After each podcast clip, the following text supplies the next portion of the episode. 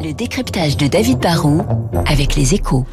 Une curiosité ce matin, pourquoi l'État français ne veut pas, en tout cas Bruno Le Maire, que les Québécois couche tard rachètent Carrefour Mon cher David, expliquez-nous tout ça. Bah, vous savez, on a vécu hier une journée dingue. Hein. Le, le, matin, on apprenait qu'un groupe québécois qu'on connaît pas, hein, qui s'appelle Couchetard, et qui est quand même le roi de ce qu'on appelle euh, au Canada les dépanneurs, c'est-à-dire les, les, petits supermarchés d'un qui, qui ne ferment pas, et puis il contrôle aussi des tas de stations-service.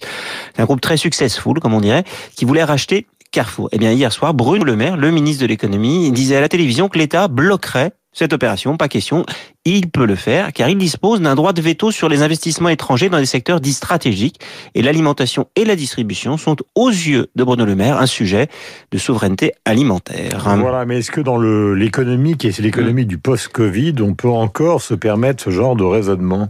Alors, si on veut se mettre à la place de Bruno Le Maire, on peut se dire, si on veut essayer de comprendre que le gouvernement peut se dire que Carrefour, c'est quand même le premier employeur français, c'est plus de 100 000 salariés, c'est un groupe qui a été très actif pendant la crise sanitaire. Avec Leclerc, c'est le premier distributeur hexagonal. Hein. C'est un grand groupe tricolore, c'est un groupe qui, qui s'est engagé en faveur des jeunes, des caissières. Et enfin, c'est un partenaire de nos agriculteurs. C'est donc pas une entreprise totalement comme les autres. Et en cas de crise, c'est sûr que si Bercy appelle un patron basé en France, bah, il a plus de chances d'avoir une réponse que si le patron est basé de l'autre côté de l'Atlantique. Mais est-ce qu'on peut examiner, disons, les, ce qu'on pourrait considérer comme les mauvaises raisons de bloquer ce deal? Bah, il y a beaucoup, il y a beaucoup plus de raisons de bloquer un deal comme ça. Déjà, Carrefour, c'est pas un fabricant de sous-marins nucléaires, hein, c'est un simple distributeur comme Lidl ou, Amazon qui sont des groupes étrangers et jusque-là, bah, ça n'a jamais dérangé personne. C'est aussi un groupe dont l'essentiel des emplois ne sont pas délocalisables. Hein. C'est pas une entreprise qui emploie des chercheurs, qui dépose des brevets et qui exporte depuis la France.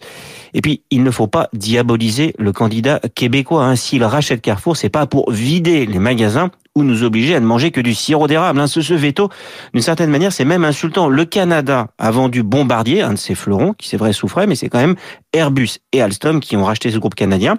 Mais eux, bah, ont pas le droit d'investir chez nous. Emmanuel Macron accueille les investisseurs étrangers à Versailles tous les ans pour leur ouvrir la porte, et là, bah, on leur claque la porte au nez, alors qu'ils voulaient investir dans Carrefour pour le développer. Ça me semble assez dingue, comme la journée d'hier, en fait. Merci David. 7h59, nous y reviendrons tout à l'heure dans le débat d'Esprit Libre avec nos invités. Nous avons rendez-vous avec le journal de 8 heures. C'est important. La météo, c'est important.